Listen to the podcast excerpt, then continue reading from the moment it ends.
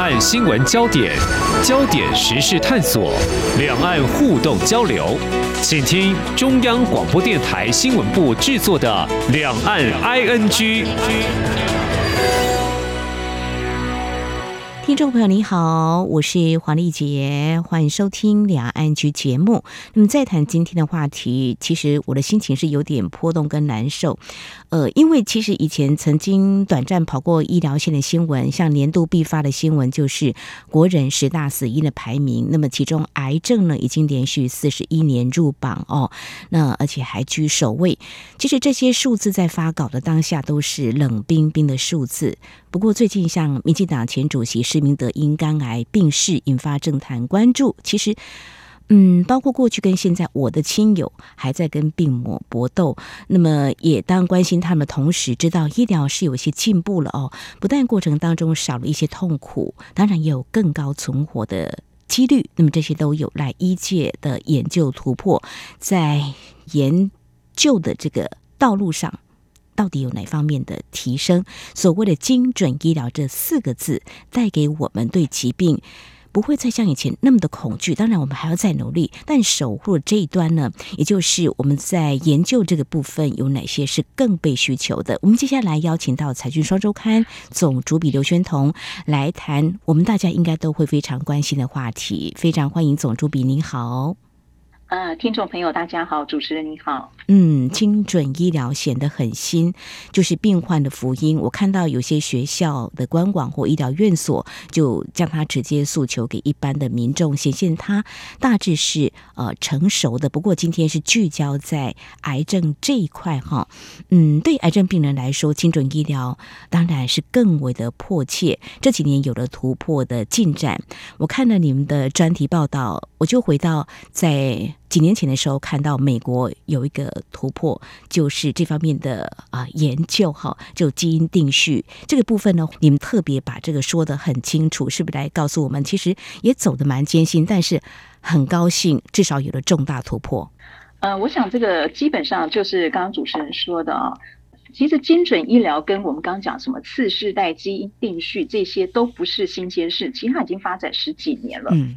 呃，那从二零零三年第一个全世界合作的人类基因组计划完成之后，我们就终于把第一次把人类的两万五千多个基因的序列把它排好排出来。嗯哼。然后后来接下来，可是当时很贵，当时做了十三年才把一个人排出来，大概花了三十亿美元。哇，好。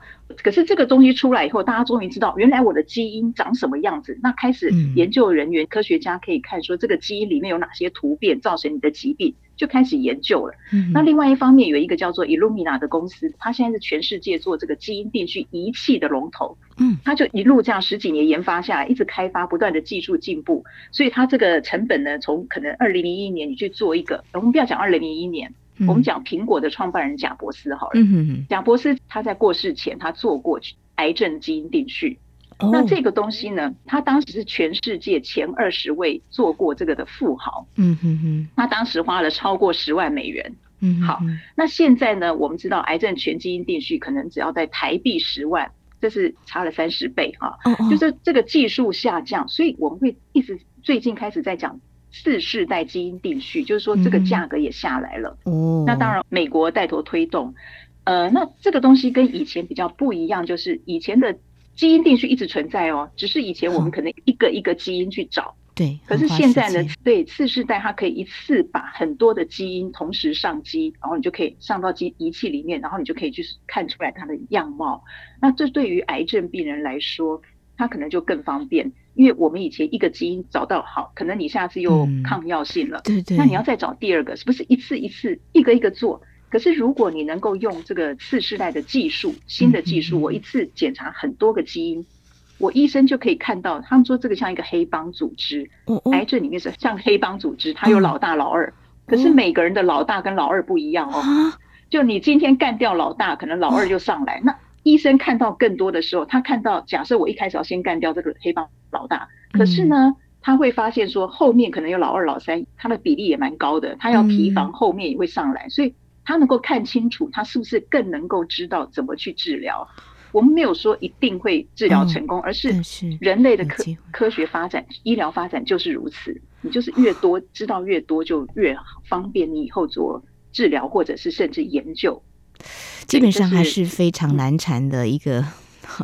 呃，癌症细胞哈，就是你刚刚提到说，花了十三年三十亿美元才找到哈一个哈，因为很重要的突破，接下来就次世代的就速度更快了哈。但是哦，还有老大老二这样子，而且每个人还不一样哦，就是一个要一一对付，真的是一个很，所以才叫精准，就是每一个人的癌基因，应该说它肿瘤去做基因定序。不一定是全体，而是肿瘤。肿瘤你把它切下来以后，到底这个肿瘤里面它什么样的基因变异？每一个人是完全不同的。哇，对，那精准就是找到你是癌症病患，就从你的这个肿瘤那边切出来做一个定序，那就可以找出一些可以啊、呃，至少是控制或是来对付嘛，好，不会像一般的我们所知道的很多的癌症病患，电疗、化疗。就是嗯，对，就化疗、放疗，就直接杀死你所有的细胞，这样其实比较有可能，因为次世代基因定序，你做了基因定序之后，你找到比较适合你的方法，你可以少绕一些冤枉路。嗯、但我们没有说是每一个人都可以达到它的效果，嗯、只是说可以少绕一些冤枉路。是，那至少这是一个可以试试看的一个治疗的方式嘛？哈，那在台湾已经可以有这样子的治疗吗？精准医疗，台湾是。单基因，我刚讲上一世代的单基因，一个一个基因，它有给付一部分。可是所谓的次世代，就是这种我刚讲的大通量、大量的基因的检测，我们台湾目前是没有给付。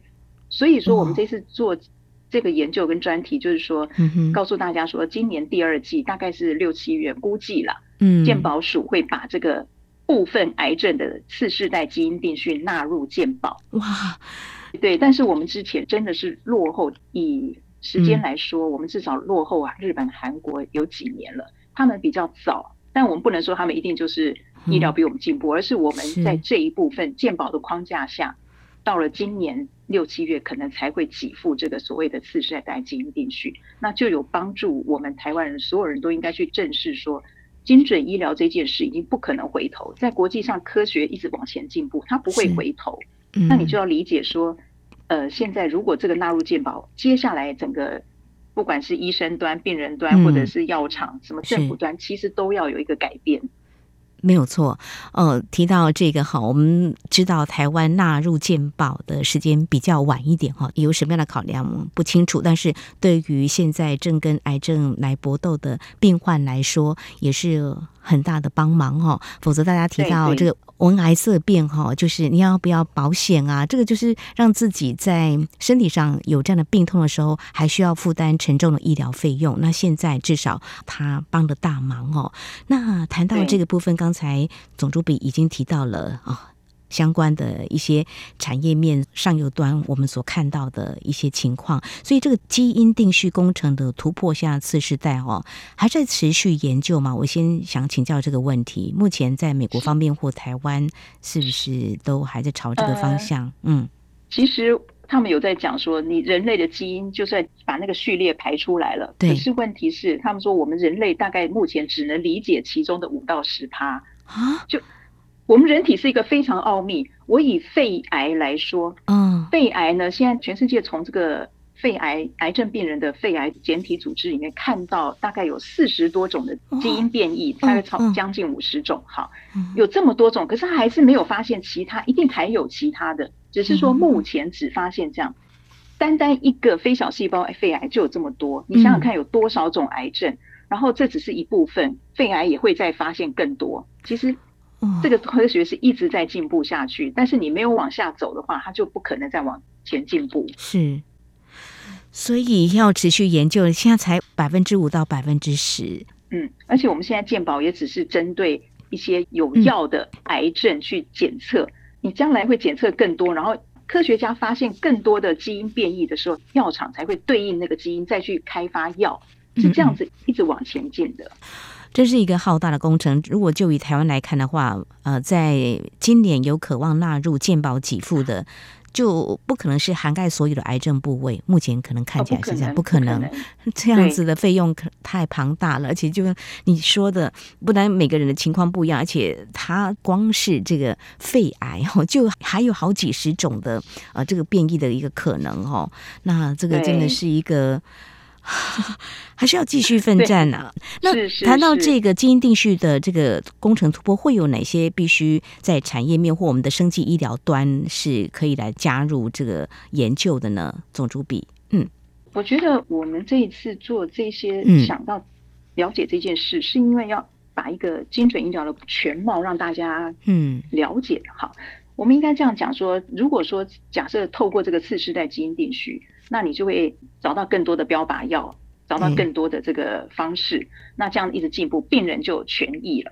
那医生端呢，你要注意一件事，就是科技越来越进步，现在不只是药哦，我们现在只是讲癌症的一些靶标靶药，嗯、你的医材也会进步，像我们什么有质子治疗、重粒子治疗，所有东西都一直在进步，那都是跟癌症可能也有关系的。嗯，那越来你会发现说，医生的专科。越来越次专科，它会越来越专，嗯，所以呢，以后的医疗就是不会是你看了一个医生，然后这个医生告诉你怎么样，而是医生一定要透过会诊或大家这个一起来合作，不然呢，你根本没有办法了诊癌症治疗的全貌。嗯嗯，就像你今天只了解标靶，你也许今天假设这个病人找不到标靶药怎么办？他的基因刚好不是突变，没有科学上没发现，那他还是要回到化疗放疗。那所以医生他一定有要这个会诊。那另外一个就是政府，政府其实它，我们应该讲说，这次纳入健保给付的次世代基因定序，接下来一定要纳入很多的药。我们一直在讲台湾想做亚洲的医疗中心，因为台湾只有两千三百万个人，我们知道我们的医疗非常好，可是你如果只有这两千三百万个人，癌症病人八十万，你永远都是在这个市场，然后人口越来越少。可是未来呢？你要做亚洲医疗中心，你一定要有很多的病人，让医生去做更多的治疗，才会经验一直进步。嗯，那你今天假设我们这个次世代基因定序纳保之后，对，健保署就会必要一定要想办法去找财源或者请药厂协助，嗯，把这个台湾的药能够给付越来越多。那医生开始有更多的这个训练之后，国外的临床试验才会愿意进来，才会一直往前进。那你国外的。病人才可能进台湾，因为这个东西只要不往前进，你不进步，你医疗就会停留在那个地方。我问了健保署署长，他是讲说，如果大家医疗停在那里，你就会变成平民医疗。平民不是贫困的贫，是平常的平，就是一般人的医疗，你就没有所谓的高端。哦，高端医疗。嗯，好，其其实这是一种整个观念，这观念其实是蛮复杂，但是我觉得大家要开始去思考这个问题。如果有一天健保要提高费用，可能你要想想看，不要一味的抵触。因为呢，我访问了台大癌医的院长杨志新，嗯嗯、他就讲说，有钱人呢，以后医疗一定越来越贵嘛，因为你越精准，绝对为你设计，绝对越贵。嗯，有钱人他不在乎健保多少钱，他也无所谓，他可以自费。嗯嗯，以后有新医疗出来，他可以自费。可是我们一般自认为自己没钱的人，大家可能觉得哦，为什么我要讲健保？可是如果你加了一点点健保钱，你让健保更充裕，他可以做更多的事，其实是为自己着想。所以有些观念，我不见得说一定要大家认同，而是说有些观念你在碰到事情的时候，你要去思考。你如果没有全体社会往前进的话，将来我们的医疗可能就会一直停留在原地，而别人是一直往上进。嗯，提到这个，我也可以分享一下我自己的爸爸，是 当时也是因为癌症啊就走了哈。那这已经十多年前的事了哈。那当然我们有帮爸爸保这个啊癌症险，当然其实在过程当中治疗一两年，其实也有健保在支撑。当爸爸走了之后呢，我跟我哥哥呢去啊付这医疗费用，我们准备了很多。钱，结果呢，我们只付了几千块钱，但是心里头是很心酸，但是也很感谢健保的支持。最近也带了妈妈去大型医疗院所就诊，哎，看到哎费用跟去年不一样了，然后就哦想了一下，好像这个健保费用就好像多增加了一些哈，其实政府有对外说明了哈，我们就觉得嗯、呃，这一点点钱不算什么，如果呃真的有需要的时候，是这个。健保真的要来支持哈。嗯，这是我的呃一些真切的感受了哈。那在接续刚才总主笔所提到的哈，就是我们谈这个议题，你们所做的这个专题，特别要让大家知道的，就是说呃，从这个癌症的啊个精准医疗的一些突破，那事实上也开启了更多我们。还要再继续再研究，或者是说，呃，再去强化，不管是我们要服务更多的面向，比如说台湾两千三百多万人，但是目前统计大概八十万的这个啊癌友啊，他们的协助之外，其实我们要帮助更多的人，所以这提到市场面，我们就来看，像以医材这个部分，因为刚刚提到了两个部分，医材一个是药厂，就是药的部分，医材这个部分是不是嗯，在台湾我们也。有具备了我们的一些这方面的基础跟呃技术，可以来加入这方面的开发。因为这范围太广了，这些我们就把它设定在这个所谓的次世代基因定序的这个小小的这一块好了。好，我们不谈下面的药等等。其实我老实说，这个东西一定是国外最强了。我们台湾的不管再怎么样，因为我们的药或什么医材的研发还是比人家小太多太多，也比较晚。嗯。那但是呢，至少说这个次世代基因定序，你可能会比较重视在地化啦，在地化可以服务，哦、你可以就近服务，嗯，然后他们也跟医生可能比较容易联系啊，那他们就会更多的这个回馈。好，所以我们讲这个定序的话，仪器的部分先不要讲了哦，这个一定是全世界刚刚我讲的那个发明这个、嗯、让它降价这个 Illumina 或者是 Summer Fisher 这种新的公司，嗯，那台湾的话。还不错，是有一个体学生技哦，他是李中熙，李中熙是我们呃生技业界的大佬啊，呃，他以前是工研院院长，对对对，他创立的这个体学生技，他现在已经做到第三代的基因定序，第三代可能就是它可以更快，嗯嗯嗯，应该说就是反正就是往前进，假设是我把现在的。仪器叫做第二代，那它是第三代，他们已经开始在往第三代，而且它是亚太区做的最好的，这个在国际上都知道。哦、嗯，只是说现在只是出来原型机，还没有正式的量产。嗯，那我觉得说台湾这方面，因为到了第三代，它可能要用到很多的光电、半导体、生技、材料、化学、资讯这些跨领域的科技越来越多，嗯、所以呃，像体学生技，我觉得它是算台湾的一个领导厂商，只是确实它目前还没有量产。那他是比较认为说，以后的发展一定会变成说，因为现在一台 Illumina 最先进的仪器大概五千万哦，不是所有人都买得起。哦。可是将来如果说以后变成说社区型或者是一个。偏乡的诊所，他可能可以买一台小的，那就是第三代的，它可能小一点，它不一定要检测全部的基因，它可以检测少一点，可是更快。嗯，好，这种东西就是像体学生技做的。那如果到了定序分析，这个全世界最好的是罗氏，罗氏下面有一个叫 Foundation Medicine 这家公司哦，是罗氏集团下面。大概我们现在只要是自费的，目前还没给付，你只要自费的，大概都是送到。国外去给 Foundation Medicine，就是罗氏集团的去做这个基因定序，哦、然后再，因为基因定序其实它除了仪器以外，你最重要是你要有演算法。是你如果没有演算法或生物分析，你怎么知道我排出来以后我到底哪里出问题了？嗯，那那个东西的 know how 就是最重要的。所以，呃，大概罗氏集团目前是做最好。那台湾有一个行动基因，其实行动基因也做得不错，它一直在追，它也跟台湾保持得很好，它有台湾的这个优势啊。但是，呃，差那个国际罗氏集团还差一些，还差蛮多的。但是他一直往前进，然后他已经可以做到这一部分，就是他有自己的演算法。好，那接下来最多的是检测服务。我刚讲一些在地化嘛，方便性，嗯、是，所以有什么呃，行动基因也有做啦，什么金万林啊、基隆米克斯啊、惠智力宝这一部分台湾比较多。那每一家可能有。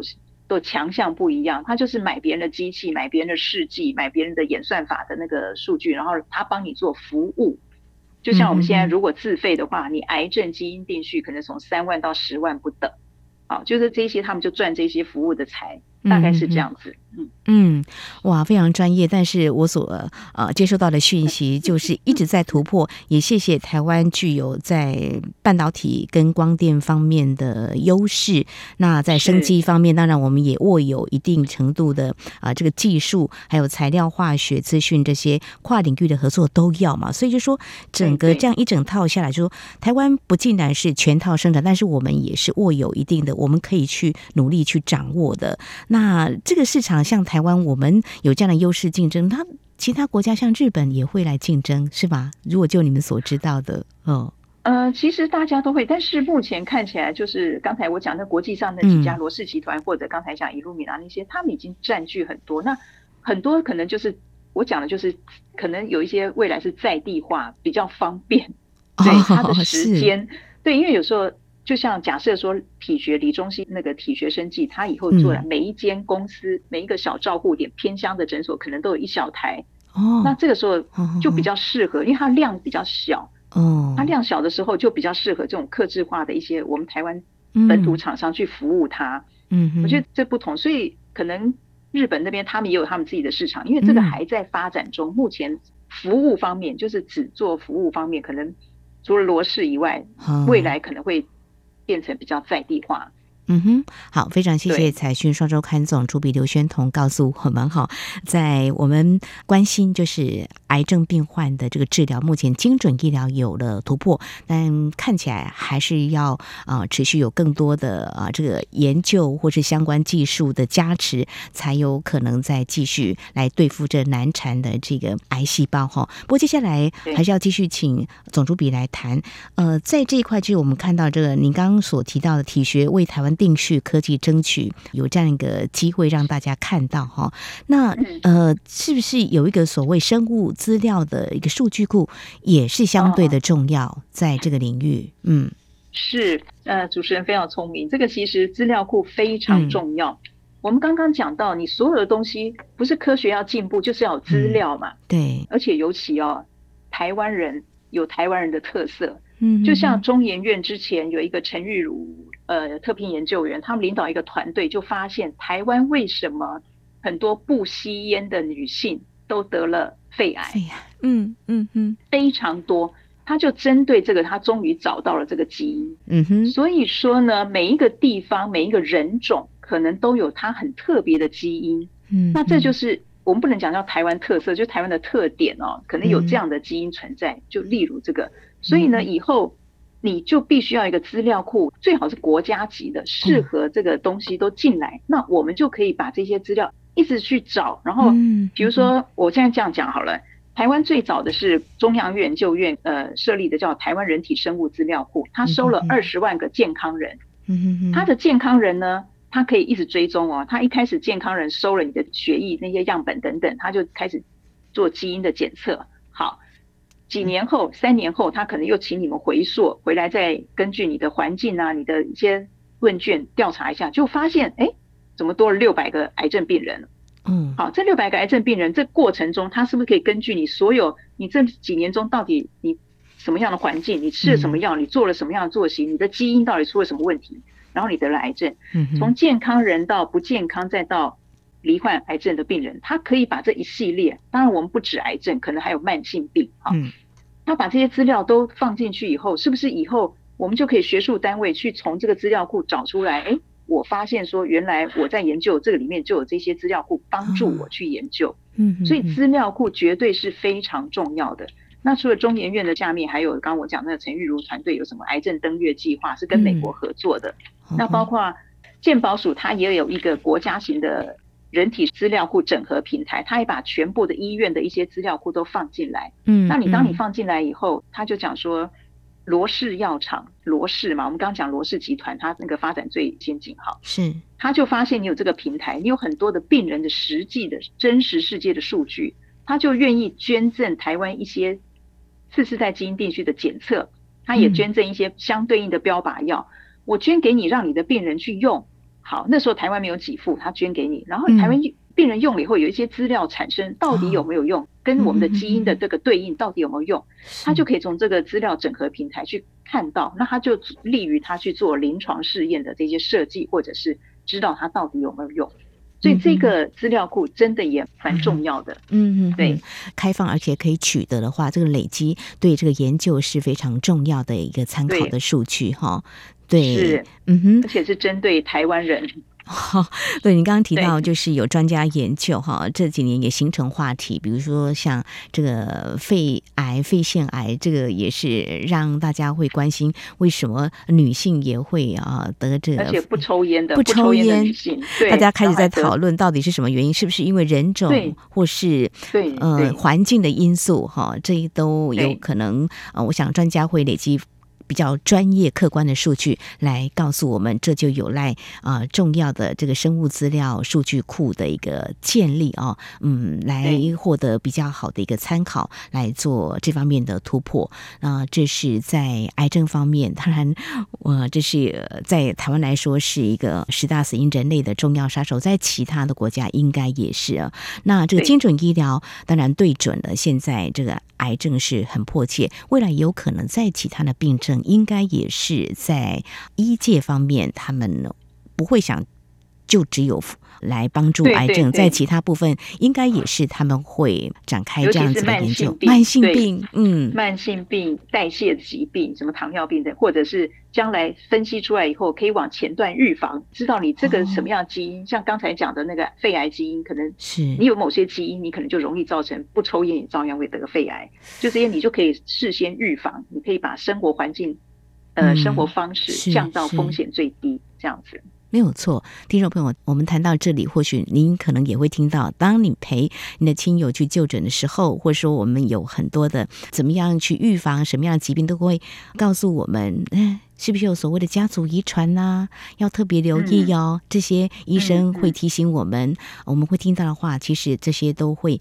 进入到这个精准医疗，来朝这个方向来做一些研究。每个人身体，我们都说你的体质好不好？我们讲的太笼统了，太笼统了。呃、但事实上，更专业来说，就是每个都有不同的基因，哈，这个基因定序是不一样，就能够找出你的问题到底在哪里，哈。总之是一个非常难缠的，对我们健康有很大的杀伤的这些细胞，哈，我们要慢慢的把它找出来，做精准的一个对付医疗。好，人类跟癌症奋战呢，真的是。是还在进行，是一个进行式，这是一场赛跑，我们速度一定要快。那么有突破进展，但是前面的路看起来还是蛮遥远的。专家呢，啊、他们持续不断的在找出最好的应对的对策，当然有相关团队来应援。哈，非常感谢我们财经双周刊总主笔刘轩彤带给我们在生技医疗这样的进步对癌症病友的协助。当然，最后也祝福大家身体健康。非常谢谢总主笔，谢谢您，谢谢，谢谢您，谢谢听众。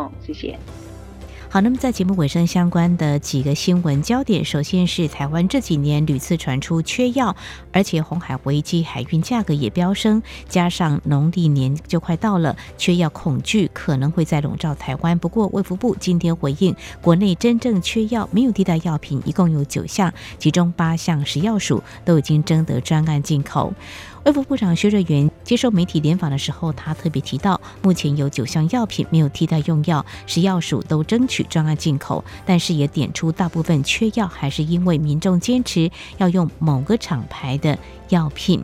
他认为这样子的迷思还是根深蒂固。他认为如果这叫缺药的话，台湾是非常危险的哦。他以红海危机为例，当运输不顺，国外原厂药就会输不过来。当民众坚持要某些国际厂牌，明明可以替代学名药很多，药品不应该有品牌忠诚度的问题。国产药并不差，别因为品牌迷思影响到健康。另外呢，卫福部今天发布了修正通讯诊疗治疗办法。有五种特殊情形，有条件开放医师以通讯方式提供医疗，放宽开立处方签。七月一号开始上路，预计会有两百四十七万人受惠。至于是哪五种情况呢？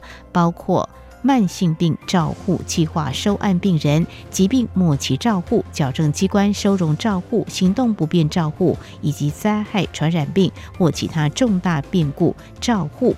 卫福部长薛瑞元今天特别提醒，根据新法呢，并非所有病人都可以跟医师约诊使用通讯诊疗，患者必须通过卫生单位的审查或收案在健保署的照顾计划，非适用范围内使用，依法呢最高可以罚医师新台币十万元。而当医师评估病患情况不适合，同样是不可以来施行的。最后呢，来关心这起意外。综合中国大陆央视新闻等陆媒报道，中国云南省昭通市镇雄县塘房镇凉水村和新和平两个村民小组，今天清晨五点五十一分发生土石流，目前已经知道十八户四十七人被埋，而搜救工作已经展开了，希望在最短时间之内予以抢救。好，以上就是今天两岸 ING 节目，非常感谢听众朋友您的收听，黄丽杰祝福您，我们下次同时间空中再会。